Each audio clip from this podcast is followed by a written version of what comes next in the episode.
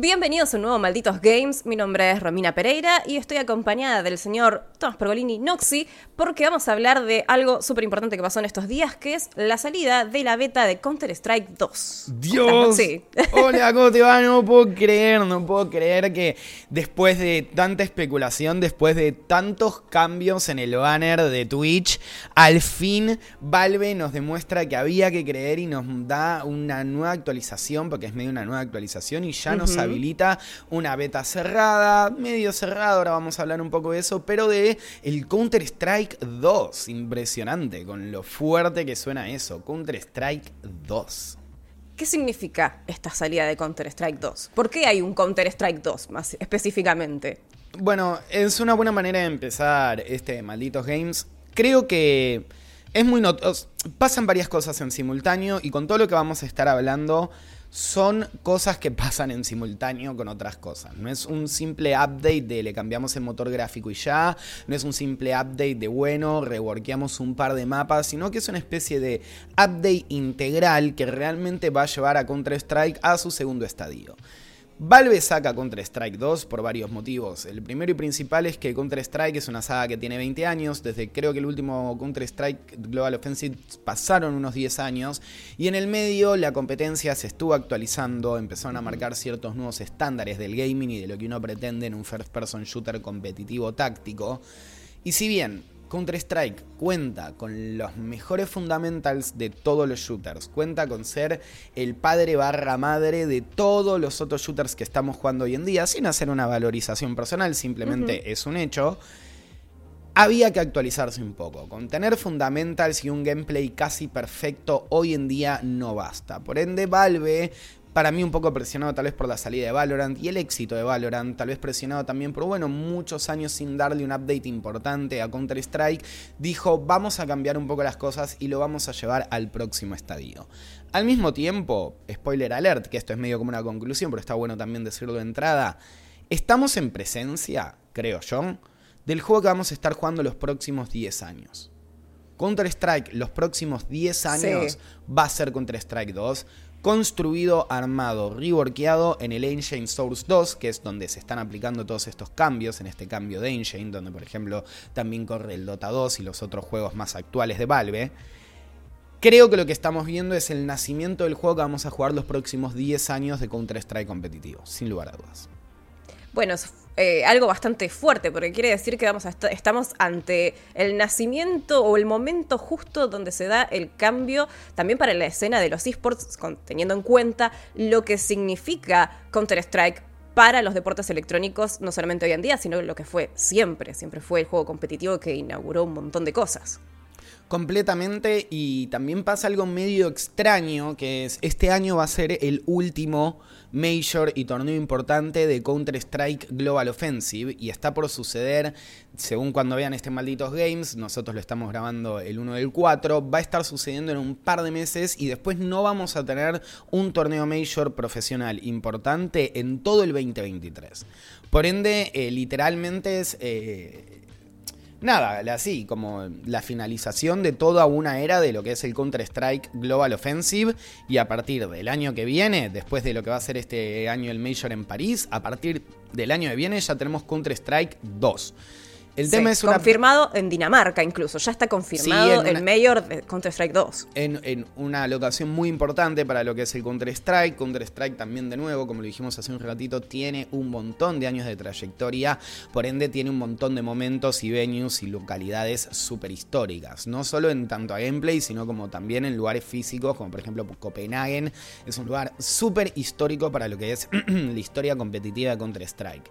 Por ende, sería interesante ver cómo, bueno, todo el año que viene empiezan a volver a construir esta historia en diferentes lados. Ahora se agrega a Brasil, porque en el 2022 tuvimos, no, perdón, en el 2023 tuvimos un Major en Brasil, súper mega importante también, donde pudimos ver un montón de equipos profesionales competir, bueno, en un Major acá en Latinoamérica, ni más ni menos. Por ende, también podemos empezar a especular con todo lo que se viene en este Counter-Strike 2.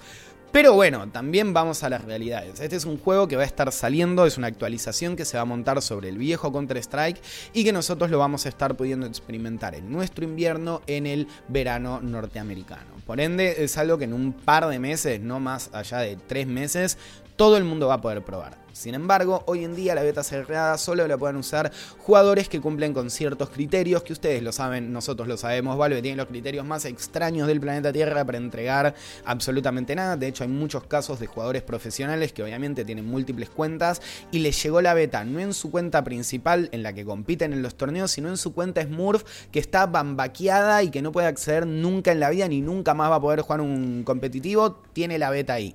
Y tal rarísimo. Vez, rarísimo. Y tal vez periodistas especializados en el medio y en este, en este eSport y en este videojuego tan importante para todos nosotros no recibieron la beta.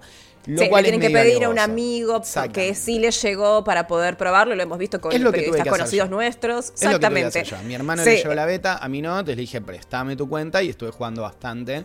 Y nada, es súper muy interesante y tengo un montón para hablar al respecto. Perfecto, me diste el pie correcto porque justamente te iba a preguntar qué está pasando con estos cambios. O sea, le vamos a hacer como una explicación de todos los cambios que estamos sí. probando en la beta de Counter-Strike 2 que tienen que ver con lo que van a, a, ustedes poder probar una vez que la beta esté abierta para todo público, como dijo Noxy, en nuestro invierno. ¿Qué pasa con el counter? ¿Qué sentís que son esos cambios que van a cambiar no solamente el modo de juego para el casual, sino más importante para la meta del juego en sí, porque va a cambiar mucho. Yo por como entiendo cómo sean las cosas, para mí hay dos grandes categorías de estos cambios. Están los cambios sustanciales y que van a modificar el meta del juego. Eh, lo, mini spoiler de dónde vienen estos cambios, las smokes. Eh, las smokes cambiaron completamente, ahora vamos a hablar un poco de eso, pero ese tipo de cambios van a cambiar cómo jugamos Counter-Strike, va a cambiar cómo pensamos los lineups, cómo pensamos también algo que era muy necesario, cómo pensamos las utilidades. Pero también hay cambios que para mí tienen que ver con la calidad de vida del juego. De nuevo, Counter-Strike es un juego Global Offensive, sobre todo es un juego que tiene ya casi como 10 años, es un montón de tiempo para Mucho. seguir teniendo viejas manías, para seguir teniendo servers en el estado que era, digamos, el estándar del gaming 10 años atrás. Ustedes lo saben, esta industria se mueve muy, pero muy rápido y los avances tecnológicos son descomunales en cuestiones de 2, 3 años. Entonces, sí, sobre todo entendemos antes cuando salió Counter-Strike en su momento, entendemos que este haya tenido 5 años de vida, pero ya en la actualidad, con la competición que tiene incluso con Valorant, por ejemplo, necesitaban sí o sí este cambio y este, no solamente de renovar las cuestiones de texturas y demás, que después lo vamos a hablar, sino cambio a la, a la, a la meta del juego en sí a la meta del juego, a la jugabilidad, a cómo entendemos cómo se juega el Counter-Strike, a qué creemos que se puede hacer. Es un juego también, de nuevo, súper estudiado el Counter. Uno de los grandes problemas para los newcomers, para los nuevos jugadores que se quieren sumar, es que están jugando con personas que tienen tácticas, tienen mentalidades y armaron todo ya hace como 20 años atrás. De nuevo, desde los primeros Counter-Strike hasta ahora hay bastantes mecánicas que se mantienen. Por ende, termina siendo medio difícil tener que recuperar todo ese tiempo que otras personas pasamos toda la vida aprendiendo. Sin embargo, si te parece empezamos a hablar un poco... Eh, ¿De qué querés hablar primero, Alune? ¿De los cambios más sustanciales o de los cambios que tienen que ver un poco más con la calidad de vida? Para mí podríamos ir con los sustanciales, que tal vez es lo más difícil de entender, porque el cambio de calidad de vida va un poco acompañado también de estos cambios sustanciales. De nuevo, como lo dijimos en eh, la intro, son todos cambios que están completamente ligados entre sí, uh -huh. y no es que algo sucede sin que suceda la otra cosa. Básicamente lo que está haciendo Counter-Strike es intentar llevar el juego al próximo estadio. ¿Cómo lo van a estar logrando con estos cambios sustanciales y que para mí, en mi humilde opinión, modifican el meta del juego? Bueno, con diferentes cambios y ajustes también en cosas que están... No sé si están bien, pero que siento que eran necesarias. Empecemos con lo más importante, lo más notorio y los que a todos nos partió la cabeza apenas lo vimos y están viendo en pantalla en este sí. momento los cambios en las smokes del juego. Las smokes en Counter-Strike, no solo en Counter-Strike Global Offensive, sino en todos los Counter-Strike, son piedra angular de las tácticas a ejecutar en los diferentes mapas. Apuntar, disparar, poder moverte te lleva hasta cierto lugar en Counter-Strike. Después vas a tener que aprender las utilidades. Las utilidades en Counter-Strike siguen funcionando de una manera muy parecida, salvo que las flashes flashean por un poco más de tiempo y tienen un sonido demasiado fuerte que lo van a modificar seguro siguen iguales, el fuego, más allá de diferentes efectos visuales y cosas divertidas, se mantienen, pero el gran cambio lo tenemos en las smokes, que venían siendo las utilidades, por llamarlo de alguna manera, más rotas del juego. Hasta el día de hoy uno tiraba un smoke en una parte del mapa, se ponía una pantalla enorme que cada jugador veía de una manera diferente y medio que era una pared de bloqueo visual completa. Por como van a ser las cosas hoy en día, y estuvieron viendo probablemente todos los videos, a partir de ahora las smokes empiezan a crear un humo que empiezan a ser objetos volumétricos 3D dentro del mapa. ¿Qué quiere decir esto? No es una capa de una visual que se proyecta 2D y según el ángulo que la veas hace ese truco que se va acomodando como en todos los videojuegos que implementan objetos 3D, sino como que cada parte del humo termina siendo una cajita que ocupa el espacio real del mapa de una manera muchísimo más realista, pero que también empieza a tener una interacción más realista, por lo menos más interesante, con el entorno. ¿Qué quiere decir esto? A partir de ahora las One Ways, que son estas granadas que sirven para que una, uno contrincante pueda ver mucho más y tener una ventaja visual sobre el otro, pasarían a ser un poco más difíciles, porque al caer sobre una caja, la smoke empieza a ajustarse alrededor, poniendo esta calidad de poder mostrarte solo una parte, es un poco más complicada. Al mismo tiempo, con esto de ser objetos volumétricos 3D, todos vemos el mismo humo en el mapa. Por ende, es intuitivo, porque además todos vamos a entender eso. Si no jugamos nunca Counter-Strike, vamos a entender cómo funciona porque tiene una relación con el, eh, el espectro real de la vida. Completamente. no pasaba. Reacciona de una manera mucho más realista. Hay personas diciendo que ahora se vuelve un poco más botón el hecho de disparar a través de las smokes porque el ángulo de la bala puede determinar en la posición en la que estás, pero al mismo tiempo y, dicen que bueno, que eso lleva cierto ajuste mental, que disparar detrás del humo quiere decir que uno está muerto, pero también me parece que está bueno intentar entender, bueno, cuanto más realista funciona el mundo del juego, a como nosotros creemos que funciona en la vida real, mucho más rápido puedo tomar decisiones, hacer tácticas basados en la información visual que tengo en el momento. Al mismo tiempo, algo que suele es que me parece que es súper interesante, como estas granadas empiezan a reaccionar al entorno, sino, no solo con el disparo de las balas, sino también como por ejemplo, bueno, los objetos 3D del escenario, sino también con las granadas. Esto quiere decir que una buena frag, eh, una buena frag nade puede clirear el humo en cuestiones de 2 segundos, tiras una granada, desaparece el humo y después vuelve a asomarse, cambiando completamente el juego. Ese cambio es importantísimo y súper, mega, archi, todo el adjetivo calificativo que vos quieras, sustancial. Porque a partir de ahora yo puedo tirar una puedo tirar un smoke, pedirle a un compañero que me tire una granada, que se me libere, tomar dos bajas, vuelve el smoke y vuelvo a salir. Tirar un smoke ya no es una pared perfecta que no permite al enemigo ver por dónde estoy pasando. A partir de ahora el enemigo me puede mover el smoke. Disparar tal vez me canta a mí, pero deja a mi compañero al lado del smoke eh, cubierto. Puedo yo tirar un smoke defensiva y limpiarla de nuevo, o sea, algo muy bonito que está pasando con todas estas smokes es que medio como que la creatividad es el cielo a partir de hasta dónde puede llegar. Es loco, es increíble, da miedo porque también potencialmente es algo que puede llegar a romper el juego, sobre todo... A ver, la beta cerrada hoy en día la tiene acceso un grupo de personas. Esperen a que le den estas herramientas a los nerdos de las granadas de humo para que empiecen a hacer locuras totales. Totalmente, sí van a empezar a pasar un montón de cosas que no estamos considerando porque el juego no funcionaba así. Y ahora tenemos eh, la apertura no solamente de la creatividad, sino cómo los jugadores y sobre todo las escuadras profesionales ahora van a tener que modificar por completo eh, cómo pensar el juego. Por eso estamos hablando de cambios sustanciales que modifican el juego. Eso es lo importante de la Smoke completamente y que de nuevo con la medida del tiempo y también obviamente esto es una beta por como dijo Valve lo que van a estar haciendo es van a ir, a ir ajustando de hecho hace poco ya salió un nuevo parche para esta beta cambiando un par de cositas y puede que las cosas cambien aquí o allá, pero de esto, de las smokes con volumen 3D dentro del mapa y que es una información igual para todos, se va a quedar y es algo para ir pensando, incluso tengas acceso o no tengas acceso a la meta. Otro cambio que para mí es súper sustancial y que también va a llevar un poco de tiempo acostumbrarte, pero también a la hora de tactiquear, es los cambios en los sprays de las armas. Counter-Strike es muy conocido por haber sido de los primeros juegos en implementar este concepto del spray y que cada bala consecutiva en tu arma sigue un patrón y un dibujito que eventualmente podés llegar a memorizar o por lo menos no hay ningún pro que se los memorice de memoria, chicos, se los juro por el amor de Dios, me vi 1500 videos intentando aprender a jugar bien Counter-Strike y nadie se sabe el patrón perfecto. Sí lo tienen más o menos en la cabeza como para acomodar, pero más que nada es una cuestión visual. Pero más allá de eso, el patrón sigue siendo el mismo, pero el recoil del arma pareciera ser mucho más marcado. ¿Qué quiere decir? Que el dibujo, digamos, esa especie de T medio extraña que dibuja el AK-47, que todos los que jugamos Counter hemos tenido que aprenderlo en algún momento, porque es como, ¿por qué el quinto disparo me sale a 10 kilómetros a la derecha? Claro, ¿por qué no lo maté cuando apreté eh, y disparé y no solté el clic? ¿Qué pasó? Bueno, Depende, porque ahí pueden pasar dos cosas. Puede ser tanto el spray como el tema de los tics y subtics, que también vamos a hablar a continuación, porque eso es un cambio de la calidad de vida muy importante para el Counter-Strike.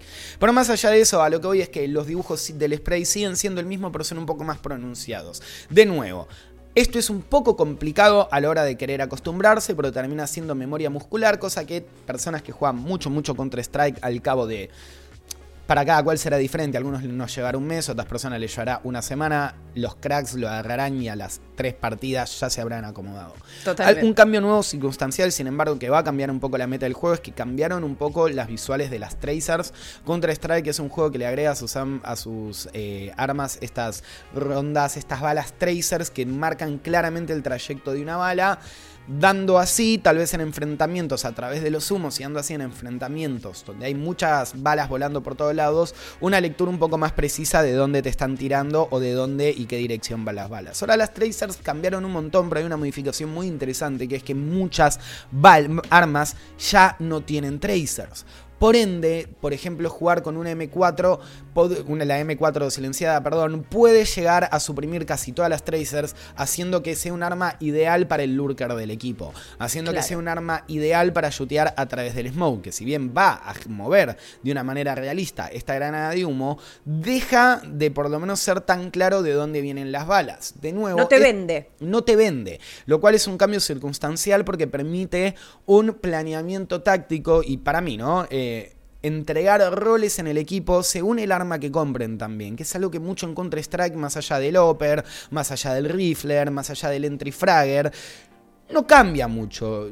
De nuevo, hay roles en equipos profesionales de Counter-Strike, pero más allá de ser un rifler, más allá de ser un upper, tu rol en el equipo no cambia mucho por el arma que tengas. Ahora podríamos empezar a coquetear un poco más con la idea de, bueno, para, yo me saco esta arma porque voy a estar intentando lurkear, porque si en un enfrentamiento yo disparo de atrás no van a saber instantáneamente y se tienen que guiar nada más por el motivo auditivo, que eso también es otro cambio circunstancial muy importante en el Counter-Strike, están desarrollando todo un nuevo sistema de audio para que el, el sonido sé que no lo estoy diciendo correctamente, pero cumple una función un poco más volumétrica y viaje a través del mapa de una manera diferente.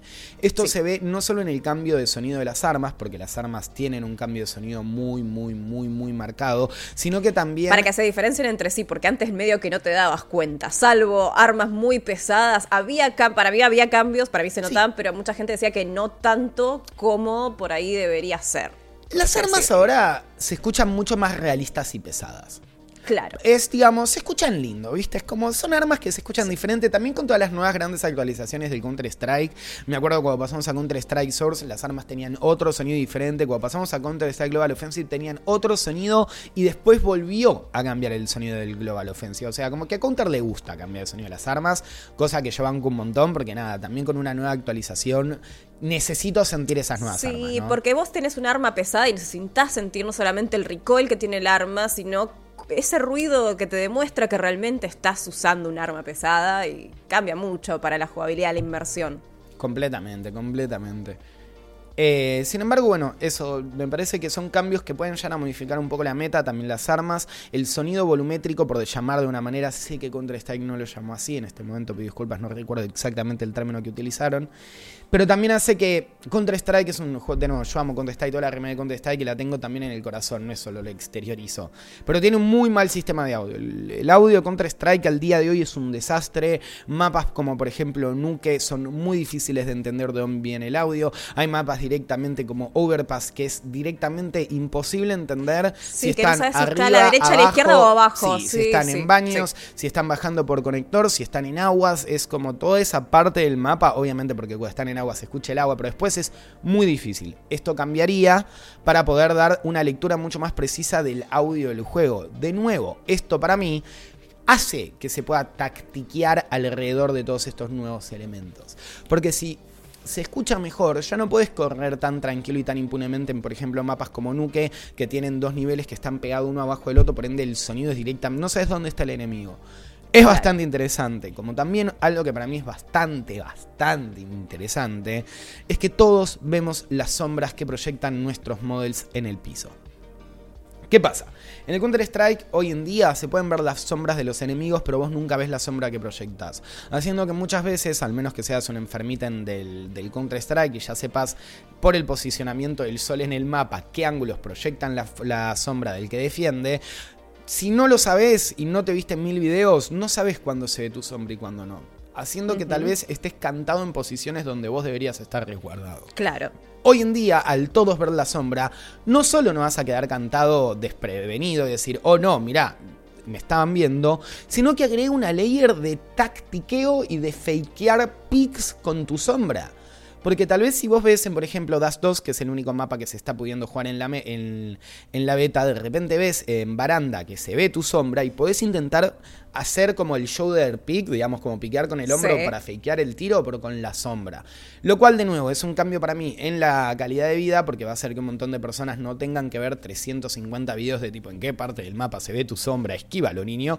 Pero también me parece que le da todo un layer a la hora de tactiquear. De nuevo, ¿no? Es como lo que decía al comienzo. Counter-Strike generó un montón de cambios que son individuales, pero que al mismo tiempo todo tiene que ver. Y lo que parece un cambio estético termina siendo un cambio del meta, porque el Counter es un juego recontra táctico. Entonces, toda pequeña ventaja que alguien pueda sacar, todo. Uno de los últimos cambios que agregaron a Global Offensive era poder dropear eh, tus granadas y utilidades a los compañeros. ¿Sabes la cantidad de fake flashes que están tirando, dropeando la granada y que no detone? Todo pequeño. Tremendo. Es que todo pequeño cambio que vos le das a esta comunidad, la comunidad lo va a tomar para inventar una nueva táctica, para inventar de repente una nueva manera de jugar, para decir, ah, bueno, puedo dropear esto, listo, vamos por acá. Bueno, tiene mucho que ver con también de la raíz de Counter-Strike, de dónde viene, porque Valve presenta siempre mucho este tipo de juegos donde la gente puede modificar un montón, te dan una base con un montón de herramientas donde hay mucha libertad. A veces ha pasado sin querer, pero muchas veces es intencional y lo hemos visto en otros juegos, como por ejemplo en Dota 2 y también obviamente todo lo que surgió de Half-Life, que es básicamente lo que estamos hablando en este momento, están esas bases todavía. Obvio. Y es como decís vos, va a haber un montón de espacio para jugar. Bueno, es muy interesante esto que decís porque también algo que anunciaron con esta beta y que es loco porque no lo había puesto, digamos, ni en cambios circunstanciales ni en ni en cuestiones para la calidad de vida, tal vez entra en calidad de vida, están dando, o por lo menos prometen dar el editor de mapas de una manera mucho más precisa y mucho más simple para que todo el mundo pueda modificar y armar sus propios mapas de la mejor manera. Me parece que a esta altura todos lo sabemos, pero si no lo saben, se los recuerdo, Counter-Strike fue un mod del famosísimo Deathmatch de Half-Life. Counter-Strike fue hecho por la comunidad y al mismo tiempo, me pongo un poco termo, orgulloso de mi propia comunidad, lo que mantuvo vivo todos estos años al Counter-Strike no fue tanto Valve, sino fue la comunidad, dándole Sí. atención, dándole un juego que tal vez no recibió cambios, cambios sustanciales tan grandes en 10 años, picos de viewership año tras año tras año. A la gente del Counter-Strike no le importa, nos gusta el juego, nos parece que es casi perfecto y por eso también es un mimo al corazón que Valve haya dicho, bueno, está bien, salió la competencia, siguen jugando este juego, este juego es importante para todos nosotros, demos un cambio. Algo que se reveló en el último tiempo es que estos cambios los están pensando desde hace 3 o 4 años atrás, antes de que se anuncie Valorant. Esto no es una Sí. carrera de decir, ah, mira qué groso que es Counter-Strike, pero sino el hecho de también, por lo menos, tener la confianza en Valve de que querían implementar estos, estos cambios más allá de si se venía o no se venía la competencia y el desarrollo de una competencia real. Estos serán cambios que íbamos a ver tarde o temprano. Por suerte los estamos viendo en este momento. Claro, algo, bueno, algo lo forzó también un poquito. Si bien ya estaban en desarrollo de antes, algo un poco los obligó a decir, bueno, hay que poner las cosas en marcha.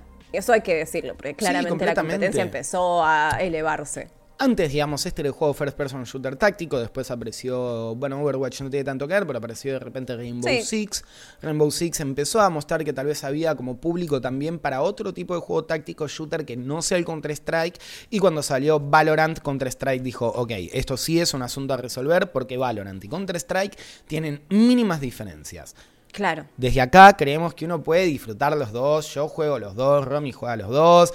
Toda la, eh, Juaco Frere, todos nuestros compañeros en Malditos Nerds, jugamos los dos juegos. No tiene sentido empezar una guerra cuando podemos ser felices y disfrutar cada juego por lo que es. Pero al mismo tiempo me alegra que Counter-Strike se quiera poner al día y decir, bueno, el mundo del gaming cambió, empezamos a cambiar el mundo del gaming. Por último, así como gran cambio circunstancial, que para mí es algo bastante interesante, ya hablamos de las smokes, ya hablamos de, bueno, del sonido, de los diferentes eh, cambios gráficos en cuanto a los tiros. Un cambio que para mí va a modificar la meta también son los impactos y los efectos visuales que generan las heridas de bala. Y también déjenme decir algo. En un momento donde todo el mundo pensaba que Counter-Strike se iba a volver mucho más family friendly, en un momento donde todo el mundo dijo, mira, Valorant salió, eh, Valorant reemplazó un problema que tenía Counter-Strike, que es poner terroristas contra, contra, contra, terroristas, Valorant puso defensores contra atacantes, Counter-Strike dijo, no, la sangre va a ser mucho más realista, los cuerpos se van a apilar y la sangre del cerebro reventado contra la pared queda ahí. Y eso para mí es increíble y es hermoso. Y me gusta que Counter-Strike dijo: No vamos a hacer lo que deberíamos hacer. Ya está, llevamos 10 años haciendo esto, 20 años haciendo esto, le vamos a seguir metiendo por acá. y eso es increíble. Está perfecto, porque bueno, Counter-Strike siempre fue muy difícil de vender en las grandes marcas y demás, porque no es un juego eh, muy aceptable sí, para porque una bebida energizante no quiere poner su plata en un lugar donde están poniendo una bomba C4 en una planta nuclear. Donde específicamente dice terroristas contra terroristas. Sí, toma mi bebida energizante. Mm, un terrorista la toma, hijo.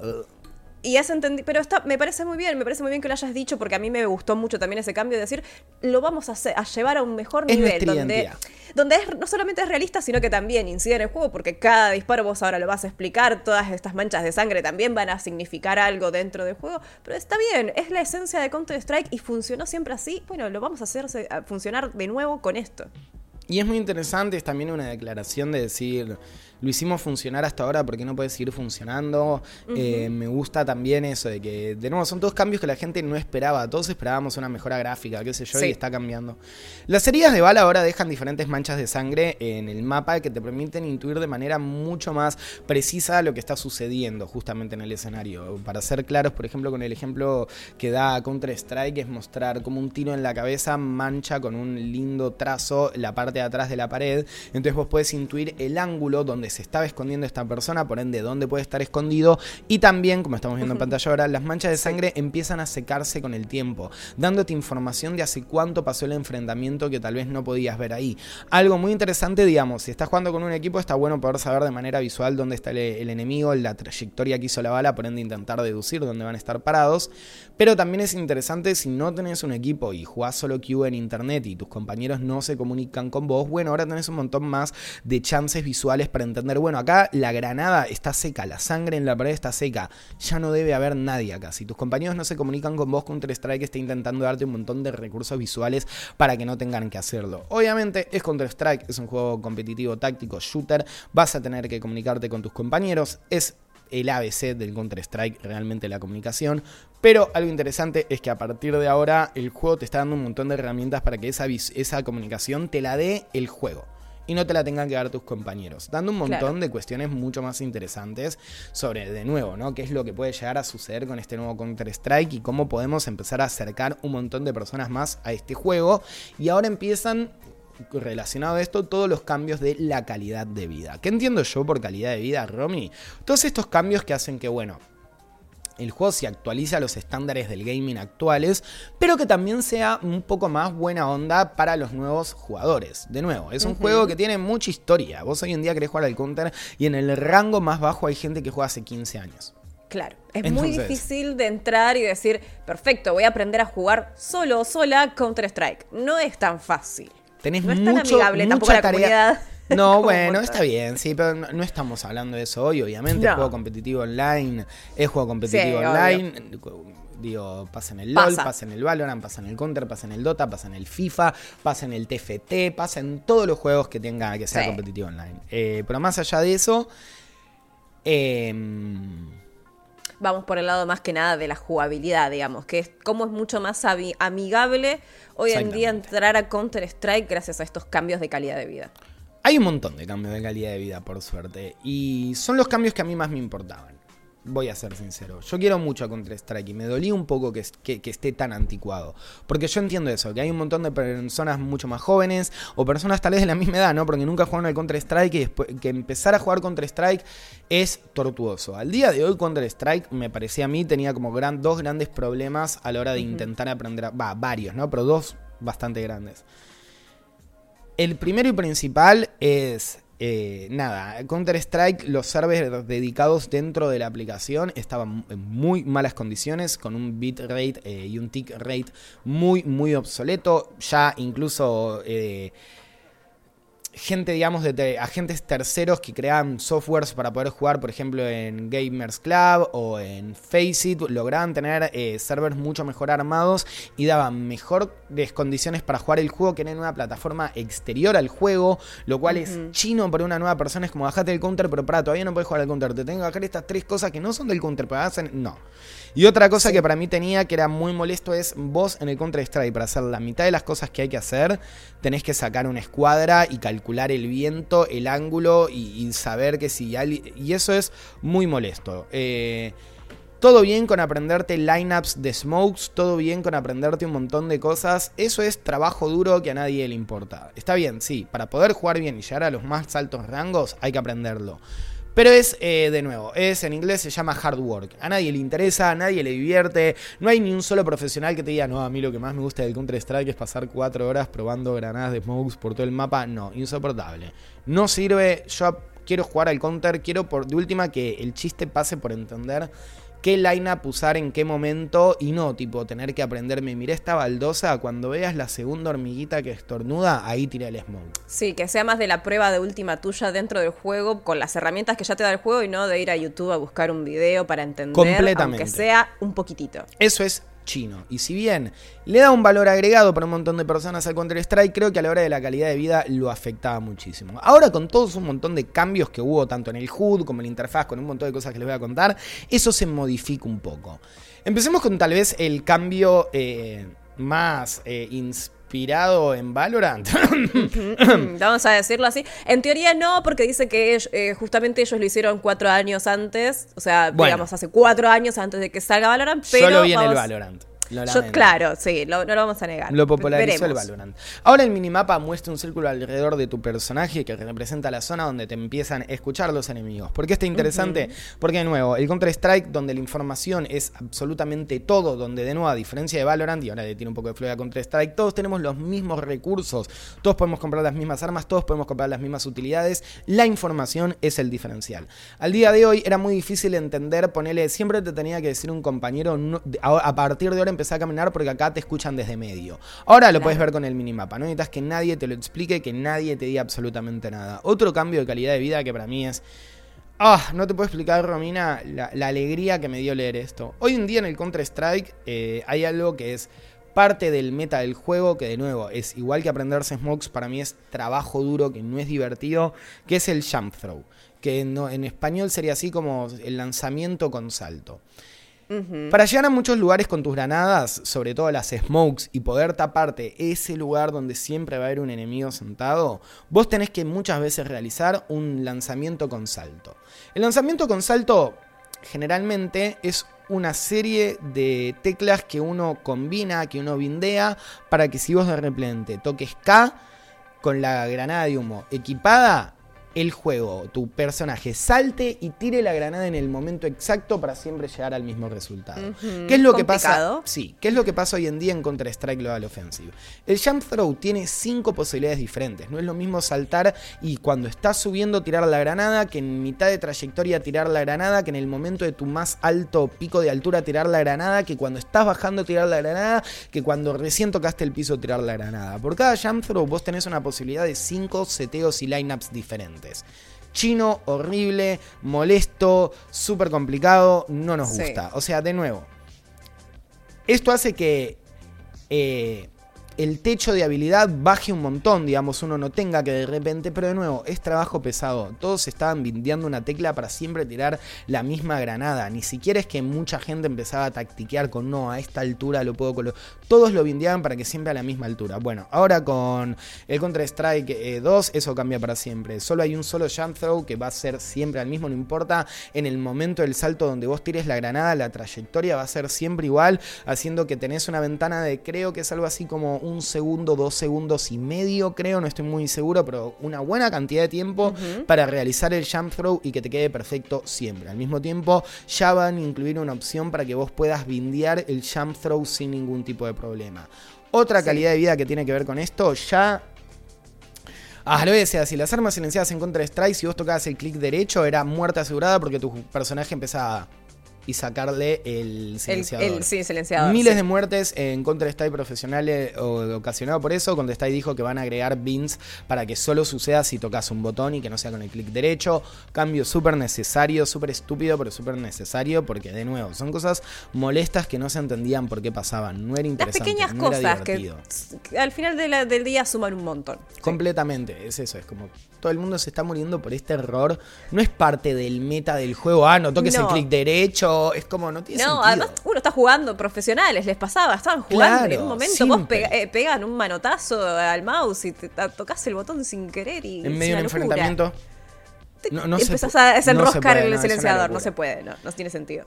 Cambios de calidad de vida muy interesantes también, cambios en la interfaz del usuario. Está, ah, besito chef kiss, pipis. Está más moderno que nunca el Counter-Strike. Se ve increíble el menú, se ve increíble también. am- Ahora algo que también está muy inspirado en Valorant, pero que para mí es súper importante. Podés darte cuenta cuando se hizo un ace porque te aparece abajo de la pantalla diferentes cartas con cada enemigo que mataste. Antes había veces que tal vez hacías un ace y ni te enterabas. Ahora por lo menos el juego te lo dice. Sí, Sí. es insoportable. Era muy Sí, molesto y ahora por lo menos lo acompaña. También empieza a pasar de repente, eh, por ejemplo, nada, ayudas visuales mucho más claras, como el posicionamiento del minimapa. Y también las balas lo van a cambiar porque al día de hoy no está muy bien, pero están pensando también en que la interfaz dentro del juego sea mucho más legible, sea mucho más clara. Tienen efectos como, por ejemplo, una vez que subís de rango aparece toda una estelita de colores al lado de tu rango. Que de nuevo, son giladas, pero si pasás 3.000 horas dentro de Counter-Strike, lo terminás valorando. Porque son esas cosas que Sí. terminan, nada, haciéndote que tu casita se sienta nueva y linda. Es un juego que está bien que tenga estos cambios. Otra cosa Y de sí, nuevo, perdón. para los nuevos usuarios, esto sobre Sí. todo, para los nuevos usuarios esto es muy valioso para las personas que van a jugar contra Strike 2. Sí, es súper valioso para las personas que quieren jugar Counter Strike 2 y también para personas, ponele, no digo de nuevo, yo no creo en la guerra de, de títulos, pero personas que estaban acostumbradas a las lindas visuales del Valorant, de repente decir, mira, acá también pasan esas cosas, no tenés que estar tipo, cheche, ¿cuántos maté? Sino como no, el juego te lo va a estar diciendo, felicitaciones, mataste a cuatro del otro equipo, es algo muy importante, debería ser Sí. festejado. Hoy en día lo que le pasaba mucho al Counter Strike va a seguir con esta onda porque es un juego mucho más realista que Valorant, pero el Counter Strike es un juego recontra eh, sobrio, recontra callado. Entras al mapa y tal vez en Inferno hay una guitarrita haciendo trututín, pero después no hay sonidos, no hay nada. Entonces que Gallinas. aparezcan gallinas. Lo máximo que había. sí. Pero me entendés, ¿no? Como que tenga estos Sí. estímulos visuales más allá, no le saca realismo al juego y me, nada, me parece un poco bonito. Es como se suman al entorno, suman al... claro. Eso es, es nada, agregados al entorno que no restan, sino que dan un poquito más de calidad Algo que tiene que ver también con los menúes y los seteos, eh, algo muy lindo son las nuevas opciones de video avanzadas. Eh, algo súper necesario, algo súper eh, que tardó mucho en llegar, pero de nuevo, ya las computadoras tienen un montón de sistemas, las nuevas placas de videos tienen un montón de tecnología y arquitectura que había que poder explotar. Gracias a Dios el Sur 2 lo puede hacer y de repente el nuevo Counter-Strike tiene FSR, que es Fidelity Super Resolution, que por decirlo de una manera muy burda y simple, yo tampoco soy una persona que tenga un conocimiento técnico descomunal, es la posibilidad de cambiar los seteos a rendimiento o calidad, haciendo que tal vez las diferentes máquinas puedan correrlo a muchos más FPS, dando que si tal vez no tienes una placa gráfica tan zarpada, puedas poner la prioridad del videojuego en, la, en el rendimiento, dándote más FPS en tal vez una computadora que antes no te lo tiraba. Esto es súper importante para que PCs de última generación o PCs un poco más mochas, por decirlo en criollo, puedan correr el juego y los nuevos las nuevas actualizaciones con una buena cantidad de FPS. Eso era algo súper necesario, era algo que se venía pidiendo hace un montón en todos los subreddits de Counter-Strike a lo largo del mundo y por suerte Valve, muchos de estos cambios parecieran estar basados en estos pedidos de la comunidad. Esto era algo que no pasaba y que a partir de ahora hay un montón de modificaciones visuales que se le puede dar, que están muy buenos. Estuve toqueteando un montón esas, esas nuevas eh, posibilidades, como también tenés en tiempo real la posibilidad de ir chequeando cómo se ve la modificación en el menú de las modificaciones, de los ajustes de video. Al lado tenés corriendo una mini pantallita del juego con un model de jugador donde puedes pasar el mouse para ver incluso cómo se siente el rendimiento. Sí, genial, porque no te hace cambiar, ir a la partida, cambiar, ir a... Todo lo ves desde el menú. Eso está muy bien. El nuevo menú se ve muy bien, es muy claro, es fácil de entender cómo interactúan los sistemas. Es muy, muy, muy bonito. Buenísimo, porque antes teníamos que acceder a la consola o había que modificar archivos de texto de raíz del juego para poder cambiar las resoluciones y que corra mejor. Sí, y no estaba ni la mitad de estas opciones tampoco, lo cual está bueno que metan las nuevas arquitecturas de las nuevas placas gráficas, ponele de Nvidia dentro de esto. Sí, en algunas pruebas que estuvieron haciendo ciertas personas que tuvieron acceso a la beta, haciendo la comparación directa contra Strike 2, funcionaba mejor y más fluido incluso en computadoras de menor eh, calidad actual a lo que a la comparación de lo que hay en el mercado. Completamente. Salvo algunas Salvo algunas betas que también, de nuevo, igual hay que entenderlo, ¿no? Es una beta, están. Y de nuevo también es Valve. Queremos mucho lo que nos dieron, pero también hay que entender, tipo, claro, esto va a ser un camino de 10 años, chicos. Dentro de 10 años vamos a decir, che, ahora lo hicieron bien, pero bueno, es un comienzo. Hay algo de también, eh, hubo betas donde les corrían, no te, no te estoy haciendo un chiste, a 5 FPS el juego, pero bueno, son cosas que van a pasar, al fin de cuentas todo está como encajado para que funcionen mejor, como también está pensado que funcionen mejor los servers. Y esto es un cambio de calidad de vida sustancial. Eh, esto es un video, gente, que tal vez estaría bueno hacer aparte y con un grupo técnico mucho más elevado, pero si quieren les cuento un poco cómo va a empezar a funcionar el cambio del sistema de TICs del Counter-Strike.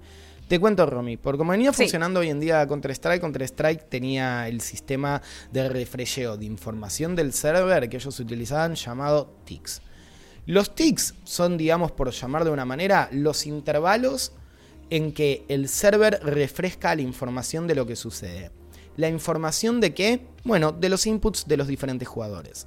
Cuando me moví, cuando disparé, si salté, disparé, me agaché, tiré una granada, si explotó la granada, voy para atrás, disparo, me muevo. Todo eso está sucediendo en diferentes intervalos de tiempo que el server registra mediante ticks. Al día de hoy, la gran mayoría de los servers de Counter-Strike tenían creo que algo así como 64 o 128 ticks que, puede que No, tenían 64 y van a tener 128. No, no, no, no. Tienen 64 o 128 los que son servers dedicados eh, ah, dentro de Faceit y de Gamers Club. Había un momento donde también ciertos servers tenían 128 ticks y era medio como una moneda al aire que server te tocaba, lo cual era incluso peor porque es completamente injusto. Hoy en día no, por lo que tengo entendido, no es que todos van a pasar a tener 128 ticks, sino que implementan un nuevo sistema que se pasa a llamar sub-ticks. Los sub-ticks, como dice el nombre es si antes, digamos, vos tenías 1, 1.5, 2. 2.5, 3. Hoy en día lo que vos tendrías es 1, 1.1, 1.2, 1.3, 1.5, 1.4, 1.9. Muchas más intervalos en los que el server va a refrescar la información, permitiendo a todas las personas que estamos en el mismo server tener la misma experiencia de juego. Lo que, lo, por como lo vende Counter-Strike, digamos, en sus videos, ellos dicen que lo que vos vas a estar viendo es lo que va a estar sucediendo en el mapa. Por ende, lo que se supone que estaría sucediendo es que nunca más pasaría esto de vos moverte, tirar un tiro con el AP, pegarle en la cabeza al otro equipo porque el server nunca haya contabilizado esa acción. Hoy en día, claro, claro, no lo contabiliza, no registra la información, por ende ese tiro nunca llegó a destino. Por ende, lo que estaría sucediendo ahora es que vos no vas a ver un tiro que no salga, vos no vas a ver un impacto de la bala que no llegó. Todo lo que vos veas supuestamente va a ser algo que va a estar calculado en este sistema de subtics. Algo muy específico que de nuevo podemos dedicarle todo un video diferente porque también habla de la estructura sobre la cual están montando este tipo de interacciones y este videojuego pero al mismo tiempo, a nivel así súper, digamos, sencillo, es lo que estamos viendo en pantalla. Cada menos tiempo va a tomar un refresh de la información, por ende, el tiro que vos veas que salga va a ser el tiro que salió y llegó. Si no, no lo vas a ver o no se va a ver en pantalla. Lo cual era algo que Valorant hizo desde el día 1, o por lo menos de nuevo, hay un montón de discusiones si son reales el tick rate que ofrece Valorant en el server no tiene sentido ponerse en esa discusión, lo que importa es que lo han hecho y era momento de que Counter-Strike lo hiciera. Era momento de que Counter-Strike lo hiciera. Así Totalmente. Es. muy específico, es algo que, eh, como dice Noxy, deberíamos ir a hacer un video especial, pero lo que es para que, en resumidas cuentas, mejora muchísimo la calidad de jugabilidad. Porque si bien no sabemos si Valorant es real o no, sí sabemos que más o menos vemos toda la misma información y se nota. Y en el counter no pasaba y también se notaba. En el Counter hay un término que se llama CSGO en inglés, que es algo así como te CSGOearon, que era cuando tirabas te lo robaron. Sí, te robaron el tiro. Le metiste un cocazo en la cabeza a un enemigo o no pasó. O de repente te tiran un fuego, las smokes apagan el fuego, tardó tres segundos en apagar el fuego porque no registró el primer impacto, entonces que es el que detona el smoke. Entonces como ya no podemos tener eso, ya no es un juego de 40 años atrás, estamos en el 2023, tiempos modernos requieren eh, servers y mm, nada, modalidades modernas en mi época cuando jugaba nos pasaba mucho que pasaban estas situaciones y siempre alguien decía, y se lo comió el servidor. El disparo se lo comió el servidor. Literal, así pasa todo el tiempo en el Counter-Strike y es súper frustrante y es súper injusto también para nada, los diferentes players. Otro cambio súper interesante para la calidad de vida, bueno, es lo que estamos viendo un poco en pantalla, son los diferentes mapas y la iluminación en los mapas.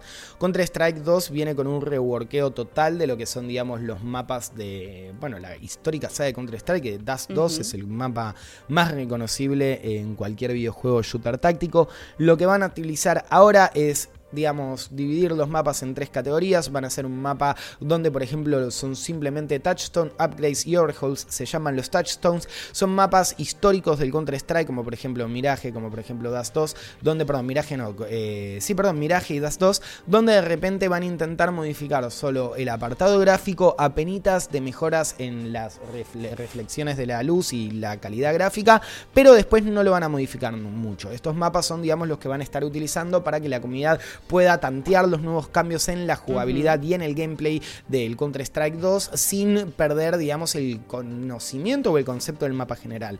El segundo tipo de mapas son mapas que sí van a estar un poco más actualizados a nivel gráfico, que le van a hacer un diferente cambio visual y de, por ejemplo, cómo reflejan las luces, van a agregarle nuevas luces 3D para que reaccionen de manera realista en los nuevos mapas. Y el último categoría de estos reworks de mapas son justamente reworks del Grand Up, que son mapas super mega históricos del Counter-Strike, de los primeros mapas, de repente hay un easter egg que mostraron un rework del mapa Italy, que es el mapa por definición más de ciber del planeta Tierra. Totalmente, eh, totalmente. Muy ciber. Muy, muy, acabamos de viajar en el tiempo y, estamos en el 2005. Ese y Assault, que es el tinglado.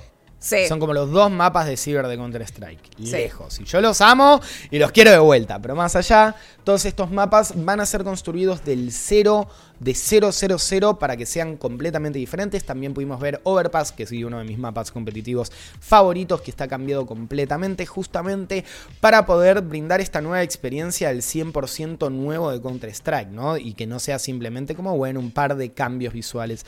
Al mismo tiempo, esto es algo súper mega importante porque si pueden ver en pantalla, los mapas se ven mucho más luminosos, con colores mucho más vívidos y colores mucho más saturados. Esto es un cambio que afecta a la calidad de vida porque Counter-Strike que a diferencia de su competencia, era un juego muy sombrío, donde los models de los jugadores se mimetizaban a veces demasiado bien con el mapa.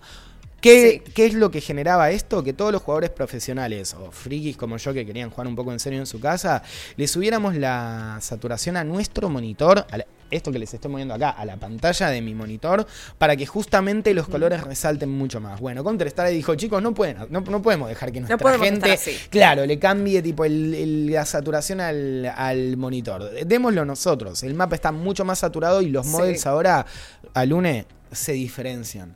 Es la Sí. primera vez que vi a un terrorista en, en contraste con la pared, dije. Es que son esas cosas que necesitas que aparezca Valorant, que necesitas 10 años de experiencia para darte cuenta que son necesarios. Está bien, no se verá realista, está bien, se corre un poco de la estética que tenemos acá en Valve, pero se puede jugar y se puede ver. Y ya no hay que pensar, Chicos, chicas, chiques, tal vez es una opinión mía, y he discutido con muchos puristas del Counter-Strike por esto, pero cuanto más le facilites al usuario la, la experiencia de juego, más creativo va a ser, y más cambios locos van a aparecer, y más momentos que uno no va a poder creer van a suceder, porque le estás sacando un problema de encima y le estás dando una libertad, y eso es invaluable, y con la nueva saturación de colores, para mí pasa eso. Los mapas son legibles, los models destacan, la sangre incluso genera otro nuevo contraste. Eso está increíble. Parece que fuese algo superficial hablar de las texturas o de algo cuando estamos hablando de un juego táctico donde lo que realmente importa es lo táctico y cómo funciona en sí la jugabilidad, no cómo se ve, pero realmente incide muchísimo, porque. Counter-Strike mantenía una luz muy diáfana, es decir, una luz que bañaba todo por igual, tanto usuario como elementos generales en el mapa. Y sin contrastes, sin contrastes reales y todo manejaba el mismo tipo de texturas. No había una diferenciación en el material que en sí del objeto. Completamente. Y esto, esto cambia por completo. Ahora los objetos tienen texturas específicas de los objetos, donde se entiende qué objeto es. La luz también va a cambiar porque van a reflejar luces diferentes. Por ponerlo en unos términos súper básicos, la madera no va a devolver la misma iluminación que el cuchillo. Por ende, tener un jugador enfrente de ponerle puertas de B en Dust 2 va a hacer una diferencia total porque la luz que va a reflejar el jugador y la luz que va a reflejar el escenario van a ser distintas, generando un contraste, abro comillas enormes, como una casa natural. Por ende, mucho más legible. Y de nuevo, yo no quiero que me meta un tiro en la cabeza un chabón porque se paró en la esquina del mapa donde se mimetiza con la pared. No tengo ganas. Gáname el duelo. Tirame un smoke en la cara. Tirame una flash. No te pongas una esquina rara y te escondas en un lugar y que sea como, ah, perdona, no que me está puede- medio oscuro en esa zona y la textura de sorpresa, la pared ayuda o la madera es media parecida al color. Totalmente, es un cambio muy importante, aunque no lo parezca tal vez porque estamos hablando de otro tipo de cosas, pero esto realmente cambia por completo. Y es como dice Noxy, no es lo mismo diferenciar una persona porque te das cuenta que hay un que se despega la figura del fondo. Es básicamente eso, es la, la- la explicación simple es el fondo se diferencia por completo de la figura. Y eso te hace entender el juego de una manera mucho, no solamente más simple, sino que mejor. Completamente. Otro, el último cambio así que puedo llegar a pensar de lo que es eh, cambios para la calidad de vida, que no es tanto para la calidad de vida, pero era algo que es- había que contemplar sí o sí. Todas las skins y todos los cosméticos se pasan del Counter Global Offensive al Counter Strike Source. Obviamente hay gente que tiene armas que salen 5 mil pesos, 5 mil dólares incluso, y Counter Strike no iba a, a- a quitarle eso a la gente. Todo se va a cambiar, todo va a estar montado en el Source Doors, así que incluso puede que tus skins se vean muchísimo más lindas. O más Voy- feas, o más salía fea. mucha plata. Exactamente. Y acá tengo que hacer un pequeño disclaimer y es un consejo por parte de tus amigos y amigas y amigas de Malditos Nerds. No es un buen momento para comprar skins porque hay mucha gente estafando y especulando diciendo esta skin en el nuevo Counter Strike se ve increíble y no sabemos si va a terminar siendo así. Falta para que salga el juego. Yo me quedaría con mis skins hasta poder tener el motor gráfico de Source 2 en todas las computadoras de todos los usuarios que jueguen Counter Strike. Nuestro consejo es no estén comprando o intercambiando o haciendo negocios con skins en este momento. No es un Sí. buen momento, es un mercado que está súper volátil. Ayer entré para ver cómo seguía la cosa y de nuevo hay armas que salían 20 pesos, o sea, muy pocos dólares que ahora están en cualquier número y viceversa. Atentos, no caigan en ninguna, porque además Counter-Strike tiene una retradición de su mercado de skins, así que estar atentos. Para ir cerrando, si te parece, Romy, te digo como Sí. Algo que me parece una gilada, pero me parece bonito, es a partir de ahora se ven las piernas en el Counter-Strike, es una estupidez, pero era súper incómodo mirar para abajo y no tener piernas. Ahora todos los models tienen piernas realistas. Otro detalle que es súper estúpido, pero súper divertido, el drop. Cada arma tiene un sonido diferente cuando cae al piso. El AK suena diferente a las pistolas, eh, la C4 también. Y algo que ya lo comenté, pero es una ridiculez, pero que a mí me gusta mucho, es los cuerpos se apilan a partir de ahora.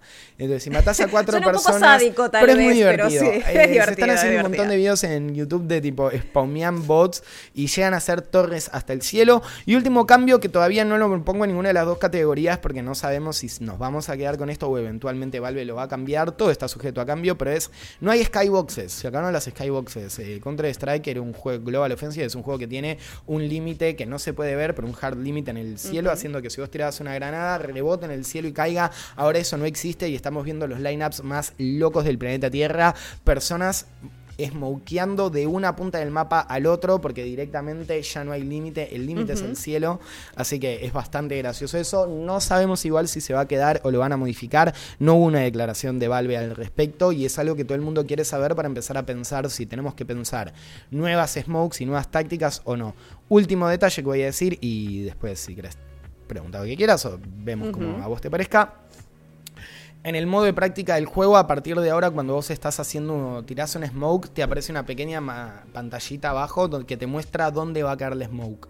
Haciendo que practicar lineups sea más fácil que nunca, porque el juego directamente, solo en modo práctica, te muestra dónde caen las smokes. Entonces vos de repente estás practicando para cubrir, no sé, eh, sí, puertas dobles de medio de Dust 2 y vas al mapa de práctica y empezás a tirar smoke hasta que haya alguna que te convenza y te aprendes tus propios lineups. En resumen, Romy, querida Lune, Counter-Strike 2 es una actualización que todo el mundo venía pidiendo hace mucho tiempo y que cuando salió fue mucho más de lo que esperábamos. Hay cambios que ya modificaron el meta de Counter-Strike para siempre, como las granadas de humo, como nuevos sistemas de sonido, como también, bueno, lo dijimos, las sombras y un montón de cosas más, los tracers de las balas. Y hay un montón de cambios que estábamos pidiendo porque queremos que nuestro juego favorito no se quede atrás en el tiempo. Probablemente estamos viendo el nacimiento de un juego que vamos a estar jugando los próximos 10, 15, 20 años. Yo por mi parte estoy muy feliz, creo que hay un montón de cosas por hacer, pero me parece que es un gran camino y que Valve hace siempre lo mismo. Nunca esperás, siempre le pedís de todo, pero en el fondo no esperás mucho de Valve y cuando abre la puerta y dice, hola, tenemos un anuncio que hacer, cambia el gaming todas las veces que lo hace. La última vez que lo hizo fue un poco con Half-Life Alyx, para mí que es el único juego, realmente el único juego de VR que existe hoy en día. Cuando salió Counter-Strike pasó lo mismo, cuando salió Half-Life 2, mi juego favorito de toda la vida, cambió el mundo del gaming mostrando puzzles con físicas. Bueno, Counter-Strike 2 probablemente sea el comienzo de un nuevo cambio en los shooters competitivos, algo súper necesario.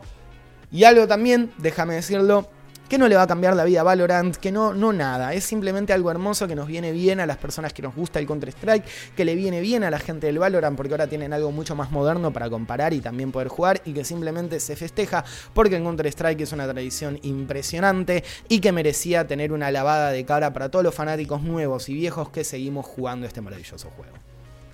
Has eh, cubierto absolutamente todos los eh, cambios de una manera súper extensa, entendible para cualquier persona, ya sea que seas jugador de Counter-Strike o no. Me parece que ha quedado todo muy claro. Y te quiero preguntar algo que un poquito lo has dicho y se ha visto durante toda la conversación, pero lo quiero resumir eh, en, una, en una experiencia particular. ¿Lo jugaste? Sí. ¿Qué sentiste al jugarlo? No, ¿Cómo lo viviste? mucha emoción, no, mucha emoción, mucha emoción, nervios. Eh, es difícil sentir eh, asombro y descubrir algo nuevo en un juego que ya no tiene nada por descubrir, digamos. Es muy gracioso. Yo juego hace desde, bueno, sí, el 1.6 al Counter-Strike. Obviamente cuando era más chiquito jugaba peor o no tenía tanta conciencia de lo que pasaba, además de grande y esto convirtiéndose en mi trabajo, trabajar con videojuegos. Uno ve las cosas desde un lado mucho más consciente, pero era muy gracioso estar emocionado por el Counter-Strike. Es como este juego es el mismo hace 10 años y ahora es como, no, mira esto y no, mira esto y no, no te lo puedo creer eh, la experiencia de poder eh, también sentirse escuchado y sentir de que, mm, de nuevo, Valve no es que no le importe el counter, sino todo lo contrario, quieren llevar el counter a los próximos 10 años de jugabilidad. A mí particularmente me tranquilizó mucho, eh, me gustan mucho los cambios, me parece que sobre todo, de nuevo, no, no hicimos mucho hincapié porque había duró como una hora esto, había cosas en las más importantes en las que hacer hincapié, pero me gusta mucho el HUD, me gusta mucho el menú. Me parece que es importante armar un Counter-Strike en las nuevas generaciones y que, eh, nada, eso, los gamers tal vez que no han podido probar el Counter-Strike se sientan cómodos, quieran experimentarlo, que personas que vengan de otros shooters no tengan que adaptar su cabeza para jugar al Counter-Strike y que simplemente digan, ok, lo entiendo, es un juego de tiros. Amo el Counter-Strike, quiero que todo el mundo juegue el Counter-Strike porque justamente es el juego que amo y es un juego que me ha dado muchas alegrías, me ha dado muchos amigos en la vida real y yo solo quiero que esto se siga manteniendo a lo largo del tiempo y me parece que Valve quiere lo mismo Tal vez por objetivos diferentes, yo quiero el mundo feliz, Valve quiere un poco más de plata. Dinero, claro, ¿entendés? Pero bueno, no me importa. Mientras ambos eh, seamos satisfechos por la decisión tomada, me parece que está muy bien. El Counter-Strike está en un gran, gran, gran momento. Y esto es solo el comienzo. Se van a venir muchos más cambios. Cuando tengamos acceso a este juego, todo el mundo, la cosa va a cambiar rotundamente. De nuevo, atentis a cuando los nerds de las granadas agarren este juego. Vamos a empezar a ver locuras totales. Sé lo que les digo, la gente pipis, hay gente que hace en la cara del enemigo y se, o sea, y se abre el humo. Con estas nuevas granadas volumétricas, yo no puedo, no, no sé, no, no, no quiero ni imaginármelo. Solo quiero que esta beta le llegue acceso a todo el mundo. Valve, si estás viendo esto, mándamela a mi cuenta personal, por favor, amigo, es necesario. A mí también no me molestaría. A también, a todos sí, entré y no estaba. ¿eh? Si puede ser. Eh, y deja de dárselo a cuentas que están backbaneadas. Supuestamente vos backbaneaste esas cuentas, sacalas de tu Sabrías registro, quién claro. fue que no dársela. Pero más allá de todo, es un cambio súper necesario que estuvimos pidiendo un montón y que fue mucho más de lo que creo cualquier persona podía soñar. Bueno, lo has dejado muy claro y creo que para mí, para cerrar las palabras claves o las frases claves son, es un juego que ya uno pensó que había mostrado absolutamente todo lo que tenía para mostrar y de repente nos demuestra que Valve sabe hacer las cosas bien y sabe reinventarse a sí mismo y nos puede presentar una nueva versión de Counter-Strike con las bases que ya conocemos, pero llevándolo al próximo nivel y la capacidad de sorprendernos que tiene siempre. Por lo tanto, eh, estamos muy ansiosos por la nueva salida de este Counter-Strike. Esperemos poder probarlo en nuestro invierno. Esperemos ver lo que se viene con la escena competitiva, porque también va a ser una nueva escena competitiva y van a cambiar tal vez o eso esperamos, que hayan algunos cambios en el mundo de los esports, veremos. Pero la verdad que eh, estoy muy contenta por este Malditos Games, ha sido increíble, ha quedado todo muy claro, ha sido muy específico, Noxy. La verdad te felicito por tu capacidad para describirnos esas cositas de un juego que amás y que la verdad se nota que tiene mucho para contar. Esto fue Malditos Games. Mi nombre es Romina Pereira, me acompañó el señor Tomás Pergolini Nóxico. Ha sido un increíble Malditos Games. Nos vemos la próxima y esperemos que disfruten con 3 Strike 2. Adiós, chao chao.